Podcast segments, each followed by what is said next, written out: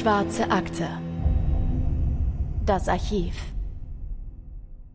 Weihnachten und Silvester sind vorbei und ein neues Jahr beginnt, auch an der Lowndes High School in Georgia. Da kehren die Schülerinnen und Schüler nach den Winterferien zurück in die Klassenräume. Klar, die einen mehr, die anderen weniger motiviert.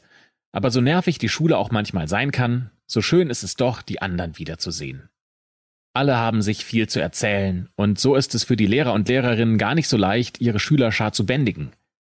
Immerhin können sich die Kids im Sportunterricht so richtig austoben.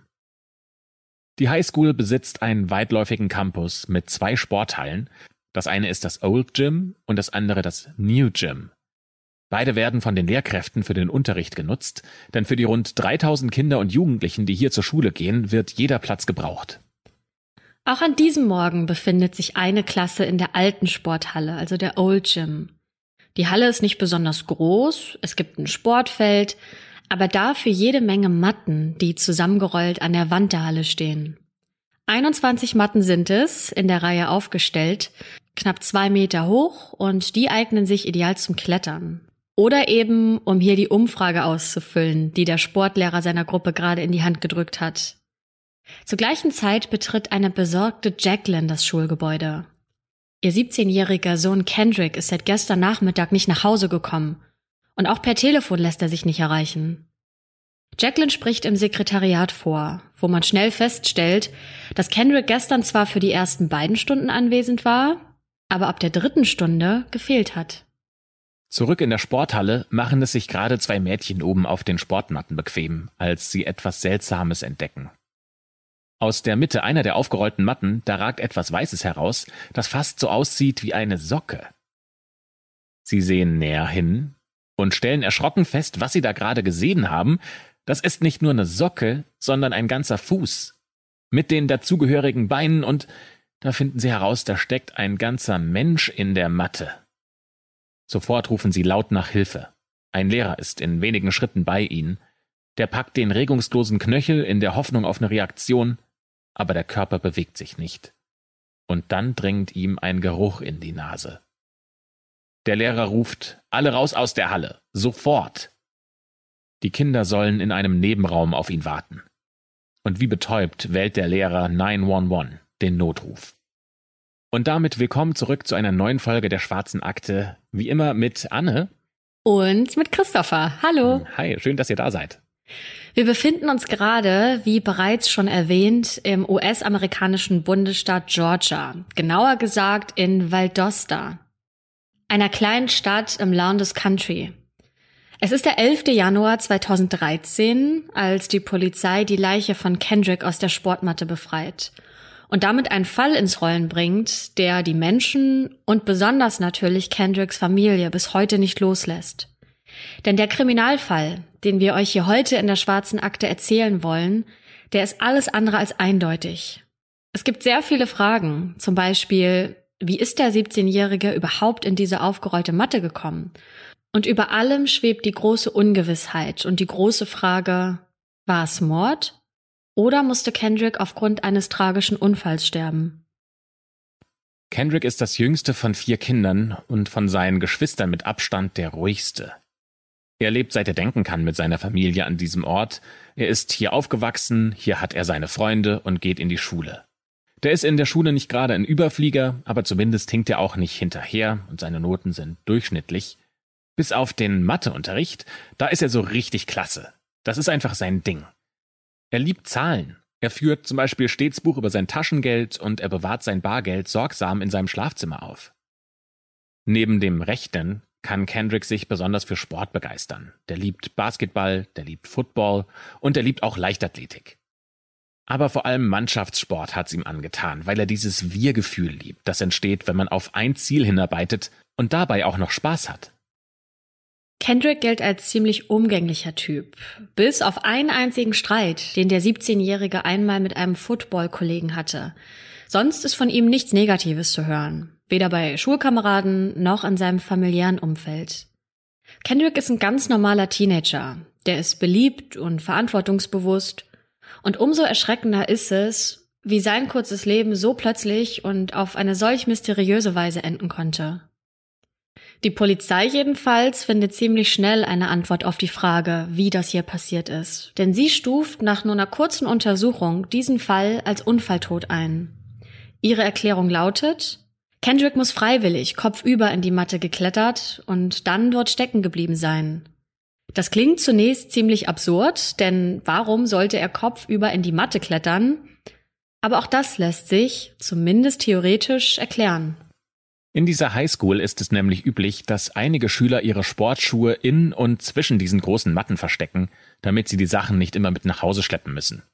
Es gibt zwar in der Schule auch Schließfächer, aber die kosten Geld und nicht jeder Schüler kann oder will sich so einfach leisten. Und dazu kommt, dass Kendrick sich ein paar Sportschuhe gemeinsam mit einem Freund teilt. Die beiden haben ein System entwickelt, diese Schuhe immer in einer bestimmten Matte zu verstecken, damit der andere sie bei Bedarf da rausholen kann. Und jetzt ist es so, dass normalerweise diese Matten aufgerollt auf dem Boden liegen, aber durch das Aufrollen entsteht in der Mitte der Matte ein schmaler, rundlicher Freiraum, und äh, wenn die Matten liegen, dann ist es ja kein Problem, am einen oder am anderen Ende hereinzufassen und dann die Schuhe aus diesem Freiraum rauszuholen. Aber über die Weihnachtsferien, da gab es einen großen Winterputz und die Matten wurden aufgestellt, um die Sporthalle möglichst gut reinigen zu können. Als man Kendricks Körper nun in dieser Matte gefunden hat, da hatte er einen Arm nach oben ausgestreckt und den anderen hielt er eng an seinem Körper. Ganz unten auf dem Boden befand sich ein Schuh, nämlich der Schuh, den er sich mit seinem Freund teilt.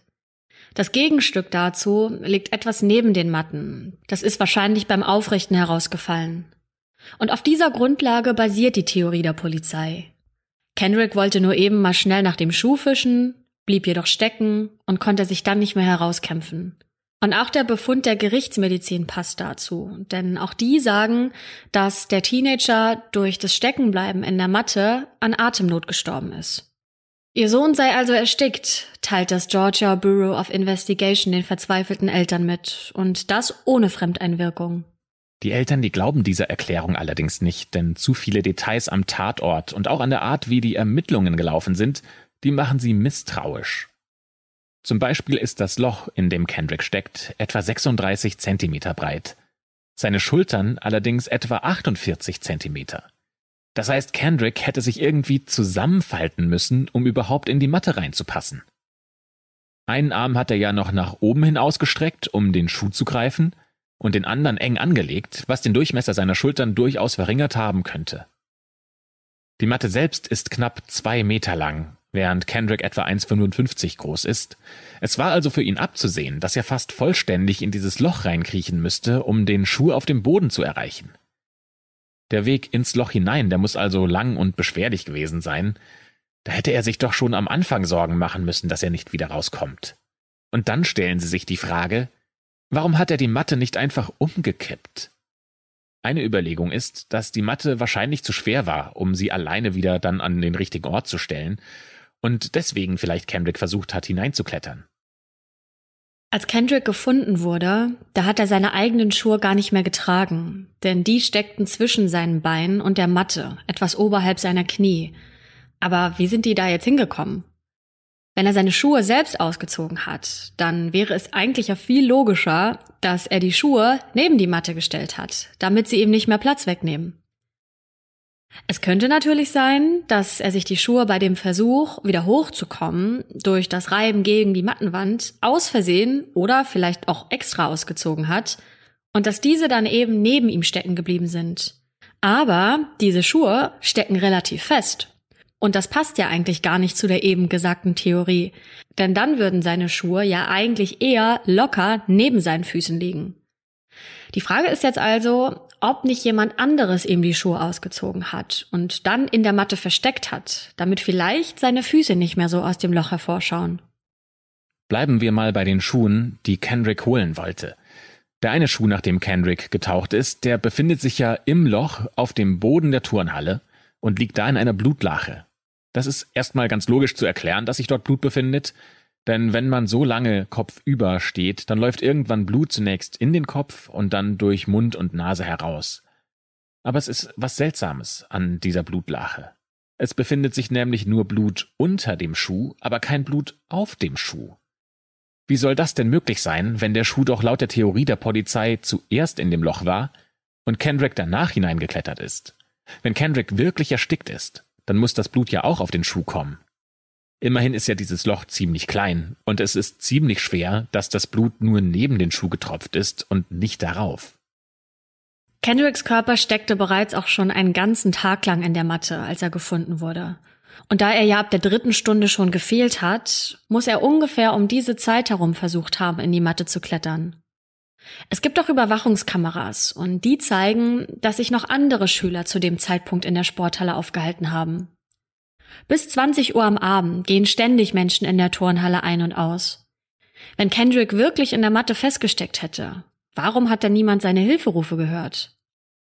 Ihm muss doch klar gewesen sein, dass sein Leben in Gefahr ist. Da schreit man doch so laut man kann, um Hilfe zu bekommen. Oder ist ihm die ganze Situation vielleicht so peinlich gewesen, dass er sich nicht getraut hat zu schreien? Oder ist er so schnell gestorben, dass er gar keine Gelegenheit hatte zu schreien? Ihr merkt schon, wenn man da genauer hinschaut, dann stellen sich da viele Fragen, die noch offen sind. Besonders auch, was das Vorgehen der Ermittler betrifft. Denn wenn man sich das einmal genauer anschaut, dann weckt das den Eindruck, als hätten sie es nicht für nötig gehalten, überhaupt richtige Ermittlungen zu leiten. Die sind von Anfang an davon überzeugt, dass es hier kein Verbrechen gibt, sondern dass das ein Unfall ist. Daher behandeln sie die Sporthalle auch nicht als Tatort. Es ist aber schwierig, ob man ihnen daraus jetzt einen Vorwurf machen kann, wenn auf den ersten Blick alles so sehr nach Unfall aussieht. Ja, aber in der Halle, da ist noch mehr zu finden. An einer Wand befinden sich Blutspuren, die aussehen, als wäre das Blut erst an die Wand gespritzt und dann heruntergelaufen. Die Polizei kontrolliert zwar, ob diese Spuren zu Kendricks Blut passen, aber als klar ist, dass dieses Blut von jemandem anderen stammt, da gehen sie der Sache nicht weiter nach. Ähnlich verhält es sich mit blutigen Papiertüchern, die man auf der Damentoilette entdeckt. Auch dieses Blut gehört nicht zu Kendrick. Die Polizei vermutet, dass eine der Schülerinnen ihre Tage hatte oder jemand sich geschnitten hat.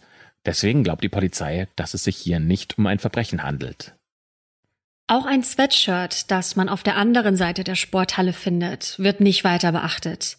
Das hätte schließlich jeder Schüler oder Schülerin hier vergessen können. Wo es keine Spuren gibt, so das anscheinende Credo, da können auch keine gefunden werden. Und deshalb hält es die Polizei auch nicht für nötig, die Sporthalle mit Absperrband zu sichern oder beim Betreten sonstige Vorsicht walten zu lassen.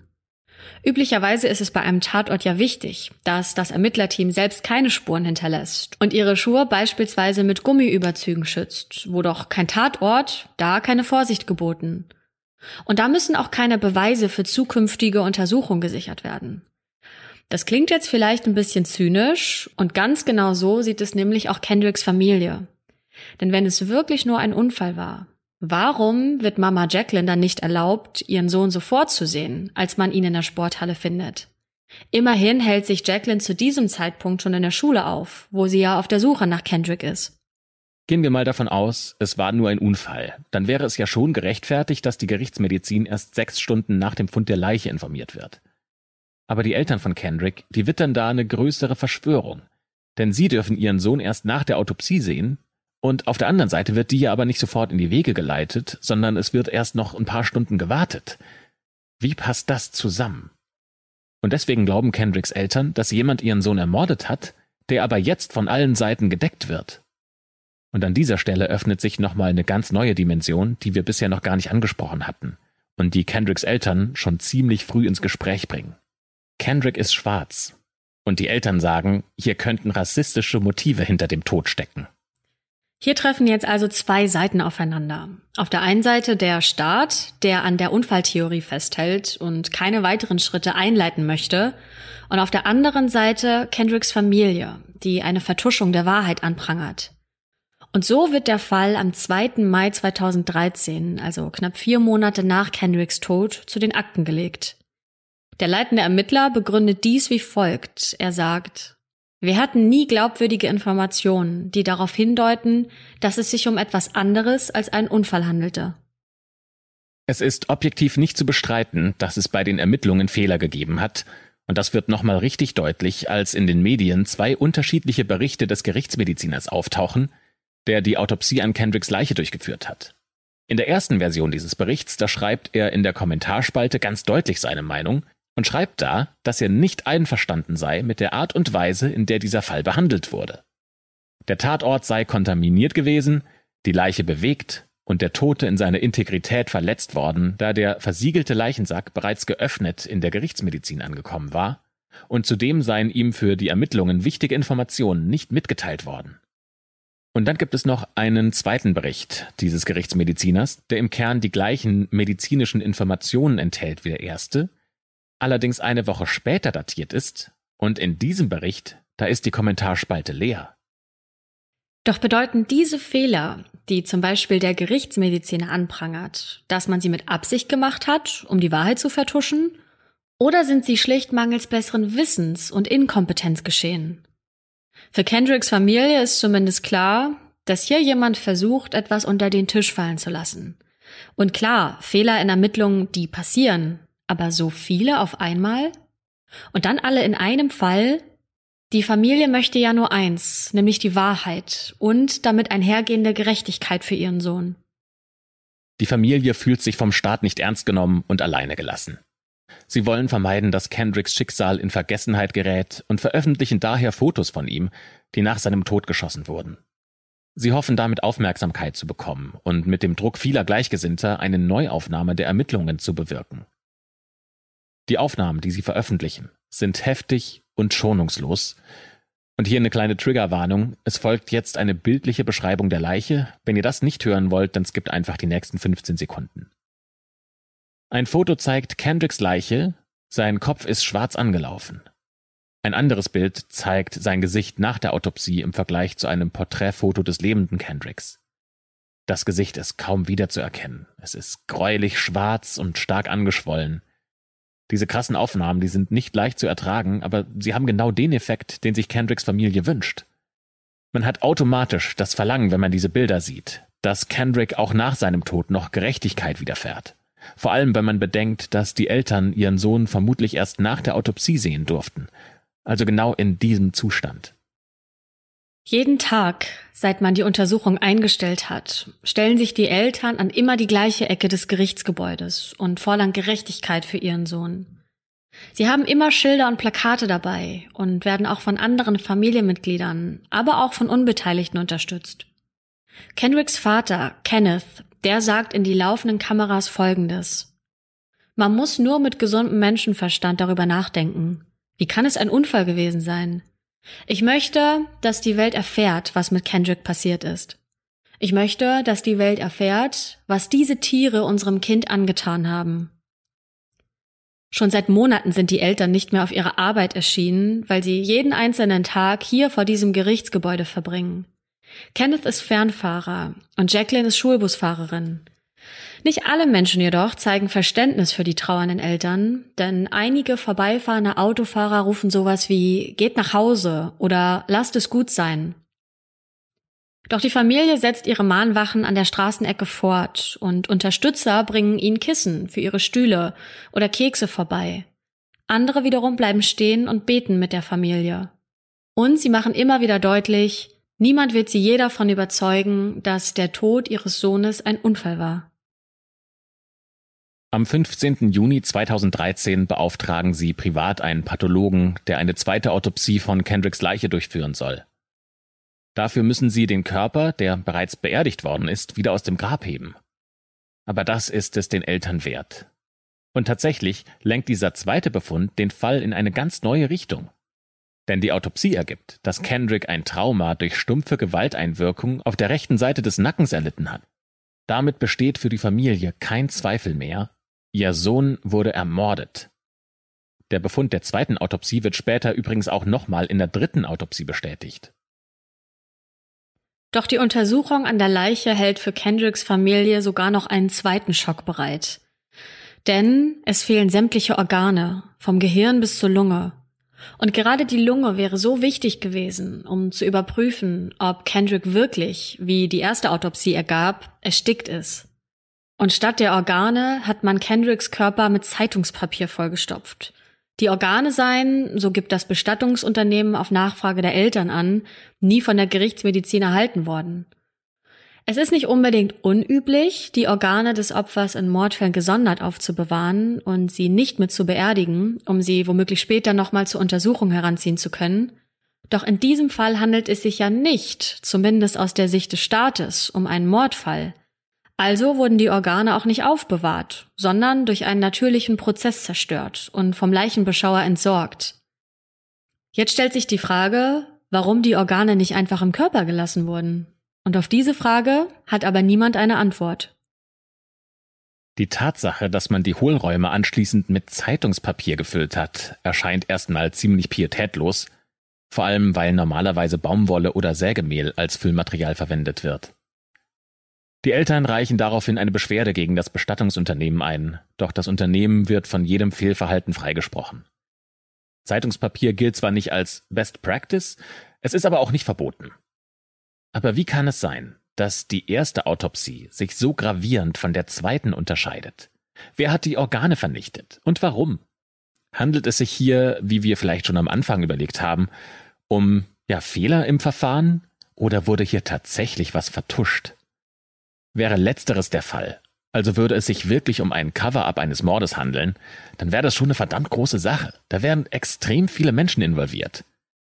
Dann hieße das, dass sowohl die Schule als auch die Staatsanwaltschaft, die Gerichtsmedizin und die Polizei daran beteiligt sind. Die Familie jedenfalls scheut sich nicht, mit ihren Überlegungen weiterhin an die Öffentlichkeit zu gehen und erzielen damit einen ersten Erfolg. Am 31. Oktober 2013, also neun Monate nach dem vermeintlichen Mord und fünf Monate nach dem offiziellen Stopp der Ermittlungen, da kündigt der US-Staatsanwalt für den mittleren Bezirk von Georgia an, dass sein Büro eine formelle Untersuchung von Kendricks Tod einleiten werde. Doch eine formelle Untersuchung ist nicht das, was sich die Eltern eigentlich erhofft hatten. Am liebsten würden sie den Fall sofort vor Gericht verhandelt sehen und nicht erst noch die Untersuchung abwarten. Aber keine Chance. Sie sind mittlerweile davon überzeugt, dass es sich hier um eine Vertuschung des Mordes handelt, und sie bereiten mit ihren Anwälten eine entsprechende Klage vor. Darauf zu warten, dass der Staat vielleicht doch noch irgendwas herausfindet, das ist keine Option für die Familie. Denn das Vertrauen in die Behörden, das haben die schon längst verloren. Werbung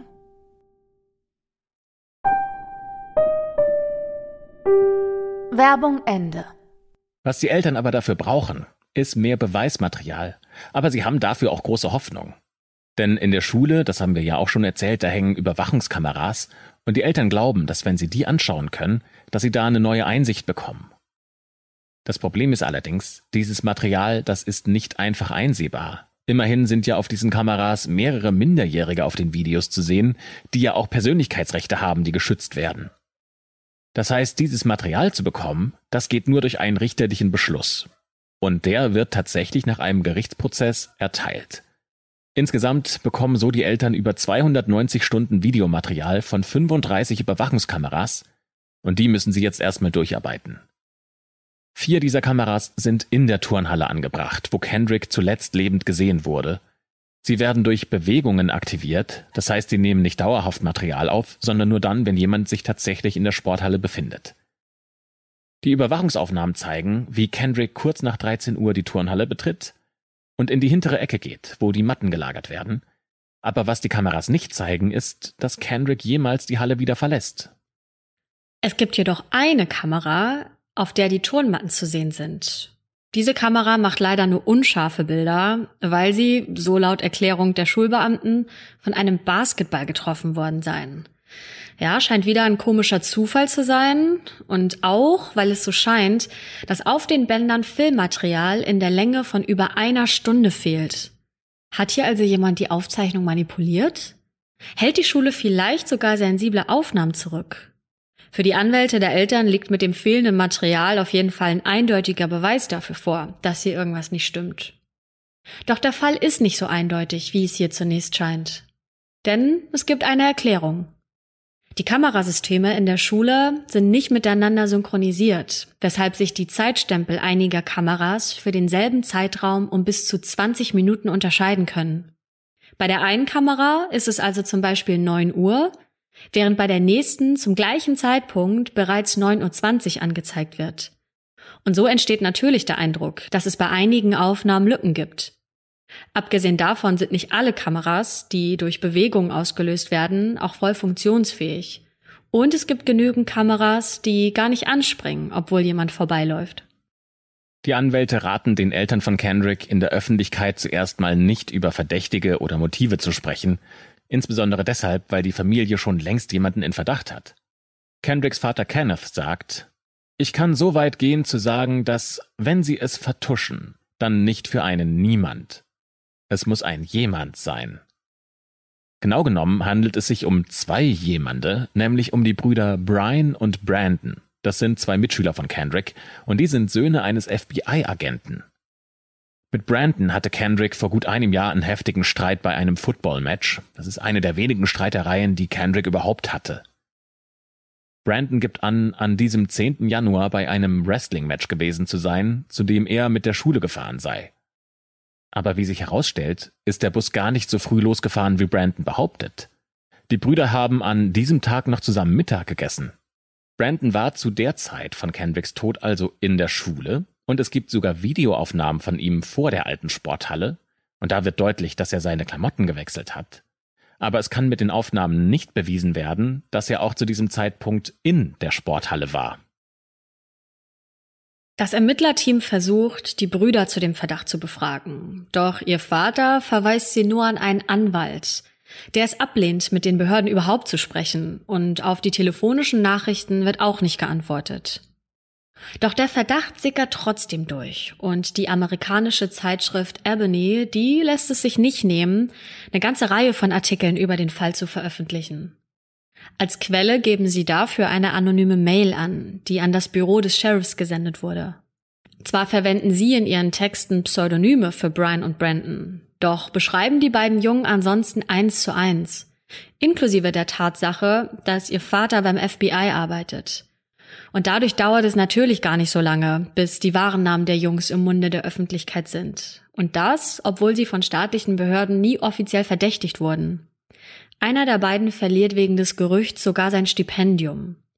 Die Eltern der Jungs verklagen die Zeitschrift daraufhin in Höhe von 5 Millionen Dollar und machen in ihrer Klage geltend, dass ihre Söhne nicht in den Tod verwickelt waren, nicht als Verdächtige betrachtet werden und infolge der Veröffentlichung belästigt wurden.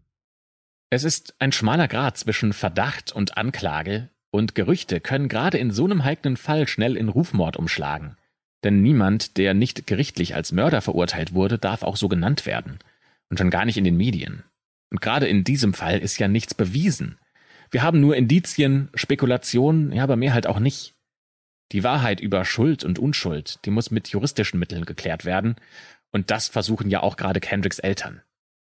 Im Januar 2015 reichen sie eine Zivilklage ein und fordern 100 Millionen Dollar Schadensersatz. Sie beschuldigen darin 38 Personen, entweder an dem Mord selbst oder an dessen Vertuschung beteiligt gewesen zu sein. Zu den Beschuldigten gehören unter anderem die beiden Klassenkameraden sowie lokale, staatliche und bundesstaatliche Beamte, darunter der Schulleiter, das Kriminallabor, der Polizeichef, einige Hilfs-Sheriffs, die Stadt selbst, den staatlichen Gerichtsmediziner, das Georgia Bureau of Investigation und fünf seiner Agenten sowie einen FBI-Agenten. Es ist eine von vielen Klagen, zu denen sich die Familie in diesem Fall gezwungen sieht. Sie lassen keine rechtlichen Mittel unversucht und spielen immer wieder auf die rassistische Dimension dieses Falls an. Sie selbst sehen die Schuld bei der Schule, die fahrlässig gehandelt und Berichte ignoriert hat, wonach Kendrick wiederholt von einem weißen Schüler angegriffen und belästigt worden war. Unter anderem auch bei jedem Footballspiel. Die Familie prangert an, dass die Schule Kendricks verfassungsmäßiges Recht auf Schutz verletzt habe, nur aufgrund seiner Rasse. Und dass die Schule es versäumt hat, die Aktivitäten der Schülerinnen und Schüler in allen Bereichen des Geländes ordnungsgemäß zu überwachen und ein ordnungsgemäß funktionierendes Videoüberwachungssystem zu unterhalten. Und mit diesem Vorwurf muss sich jetzt ein Gericht befassen. Und am 20. Juni 2016, also knapp dreieinhalb Jahre nach Kendricks Tod, da verkündet das Justizministerium endlich, nach umfangreichen Ermittlungen zu diesem tragischen Ereignis haben die Bundesermittler festgestellt, dass es keine ausreichenden Beweise gibt, um ohne begründeten Zweifel zu beweisen, dass jemand oder eine Gruppe von Personen vorsätzlich die Bürgerrechte von Kendrick verletzt oder ein anderes strafbares Bundesverbrechen begangen hat. Das ist ein ganz schöner Schlag für die Eltern. Damit ist klar, dass es keine Möglichkeit mehr geben wird, Anklagen im Zusammenhang mit Kendricks Tod zu erheben. Und Kendricks Familie bekommt nichts, keinen Schadensersatz, keine Unterstützung. Sie müssen mit dem Tod ihres Jungen leben. Mit umfangreichen Untersuchungen meint das Justizministerium übrigens genau die Befragung von fast 100 Personen, die Überprüfung von Zehntausenden von E-Mails und Textnachrichten, die Überprüfung von Überwachungsvideos an der Highschool und die Analyse aller anderen verfügbaren Informationen zu diesen Ereignissen vom 10. und 11. Januar 2013. Der TV-Sender CNN wirft daraufhin einen genauen Blick auf diese Aussage und stellt dabei fest, dass diese Ermittlungen nicht wirklich kompetent wirken. Denn von den über 100 Befragungen, die zum größten Teil mit Schülerinnen und Schülern der Highschool durchgeführt wurden, fanden nur 33 im Januar statt, also in dem Monat von Kendricks Tod und damit in dem Monat, an dem die Erinnerungen ja noch am frischesten sind. Vier Befragungen folgten im Februar, eine im März und 72 aufgrund des öffentlichen Drucks dann im April. Im April wurde auch zum ersten Mal überhaupt ein Mediziner befragt und die Person, die den Fundort von Kendricks Körper gereinigt hat. Die letzte Befragung folgte dann im Mai. CNN kritisiert weiterhin, dass unter den befragten Schülerinnen und Schülern nicht diejenigen gewesen seien, die auf den Videoaufzeichnungen der Überwachungskameras direkt nach Kendrick die Sporthalle betreten haben sollen. Dass Kendricks Familie damit höchst unzufrieden ist, das dürfte niemanden überraschen, denn sie selbst sagen, dass damit ja weder der Wahrheit noch der Gerechtigkeit Genüge getan ist und das mögliche Verbrechen an ihrem Sohn ja so nicht aufgeklärt werden könnte. Aber mit dieser Entscheidung ist es noch nicht genug. Ein Jahr später entscheidet ein Richter, dass Kendricks Eltern und ihr Anwalt mehr als 290.000 Dollar an Anwaltskosten an die Leute zurückzahlen sollen, die sie angeklagt hätten, weil sie hätten falsche Beweise fabriziert, um ihre Klage zu stützen. Doch damit endet die Geschichte von Kendrick und seinen Eltern noch nicht. Denn im März 2021, also noch nicht einmal vor einem Jahr, da werden die Ermittlungen wieder neu aufgenommen. Und zwar dank eines Sheriffs, der dafür extra aus seinem Ruhestand zurückgekommen ist. Es gebe noch immer berechtigte Fragen, die auch in all den Jahren unbeantwortet geblieben sind, erklärt er. Und es gebe nur einen Weg, die Antworten darauf zu bekommen. Er selbst müsse einen Blick auf das Beweismaterial werfen. Lange muss er sich dafür einsetzen, um überhaupt einen Blick in die Akten zu bekommen. 17 Kartons mit schriftlichem und elektronischem Beweismaterial werden ihm dann schließlich auch zugeschickt. Und sein Plan ist es jetzt zu schauen, ob die Berichte sich in irgendwelchen Punkten widersprechen. Sein Team besteht sowohl aus alten Detectives, die bei den ursprünglichen Ermittlungen schon dabei waren, aber auch aus neuen. Dass man jetzt wieder einen Blick in die Akten wirft, das bedeutet aber nicht, dass bei der ursprünglichen Untersuchung etwas falsch gelaufen wäre oder dass die Schlussfolgerung der ursprünglichen Untersuchung, dass es sich um einen Unfalltod gehandelt hat, falsch wäre, sagt der Sheriff.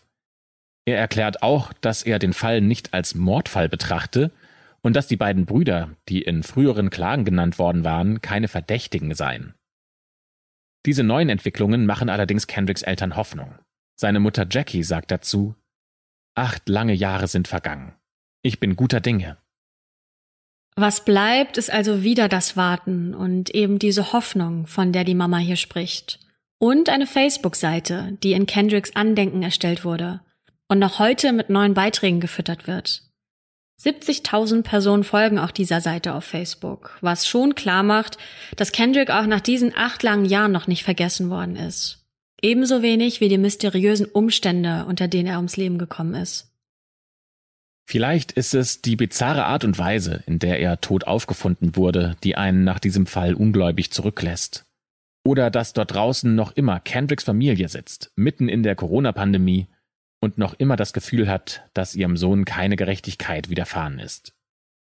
Das Ganze bleibt ein Fall, der vielleicht gelöst ist, vielleicht aber auch nicht und uns in der schwarzen Akte auf jeden Fall noch weiter beschäftigen wird. Und wir sind gespannt, was da in der neuen Untersuchung noch kommt. Wir können euch auf jeden Fall versprechen, wenn es ein Update gibt in diesem Fall, dann werden wir es euch wissen lassen. Und damit schließen wir die schwarze Akte in diesem Fall. Wir bedanken uns fürs Zuhören, freuen uns, wenn ihr uns eure Gedanken auf Instagram schreibt. Was denkt ihr, was ist da passiert? War das ein Verbrechen, das noch aufgeklärt werden soll? Oder was tatsächlich ein tragischer Unfall? Schreibt uns das gerne auf Instagram, da heißen wir Schwarze Akte, aber natürlich auch gerne in Apple Podcast in die Kommentare oder auf YouTube, das lesen wir alles. Und dann wünschen wir euch eine schöne Restwoche. Wir hören uns nächste Woche wieder, wenn wir eine neue schwarze Akte für euch öffnen. Bis dahin wünschen wir euch eine schöne Zeit.